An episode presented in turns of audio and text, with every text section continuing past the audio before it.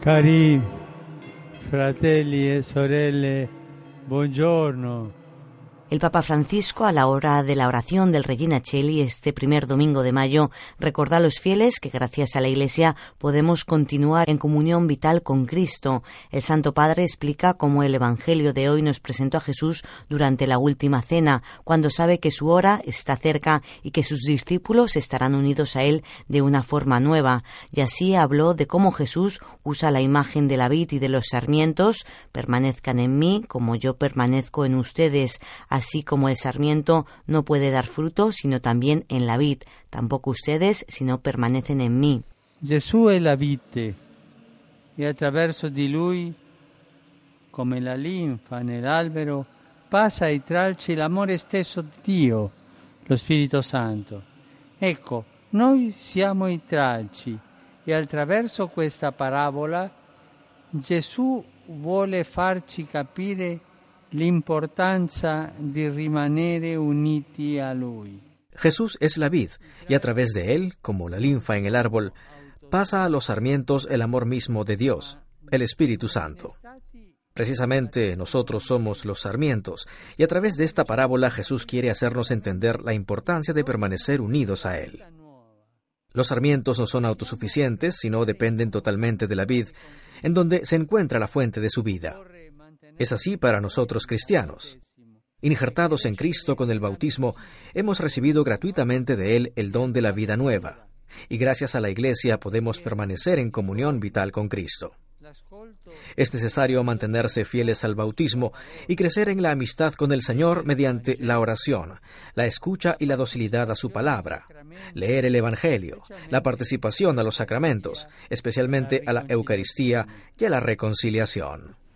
Se uno è unito a Gesù, gode dei doni dello Spirito Santo che, come dice San Paolo, sono amore, gioia, pace, magnanimità, benevolenza, bontà, fedeltà, mitezza, dominio di sé. Si uno está íntimamente unido a Jesús, goza de los dones del Espíritu Santo que, como nos dice San Pablo, son amor, alegría y paz, magnanimidad, afabilidad, bondad y confianza, mansedumbre y temperancia. Y en consecuencia hace tanto bien al prójimo y a la sociedad como un verdadero cristiano. De estas actitudes, de hecho, se reconoce que uno es un verdadero cristiano, así como por los frutos se reconoce al árbol. I frutti di questa unione con Gesù sono meravigliosi.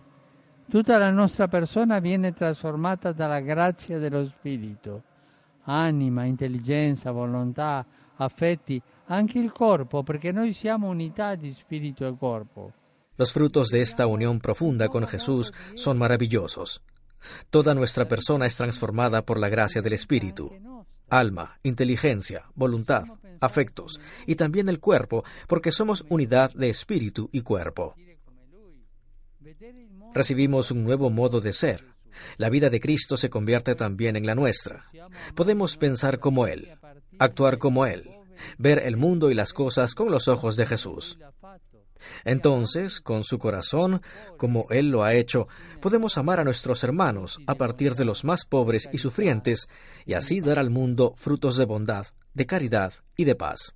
Ciascuno di noi è un tralcio dell'unica vite e tutti insieme siamo chiamati a portare i frutti di questa comune appartenenza a Cristo e alla Chiesa. Cada uno de nosotros es un sarmiento de la única vid, y todos juntos estamos llamados a llevar los frutos de esta pertenencia común a Cristo y a la Iglesia. Confiémonos a la intercesión de la Virgen María para que podamos ser sarmientos vivos en la Iglesia y testimoniar de manera coherente nuestra fe, coherencia de vida y de pensamiento, de vida y de fe. Conscientes que todos, según nuestras vocaciones particulares, participamos de la única misión salvífica de Jesucristo. Partecipiamo all'unica missione salvifica di Cristo.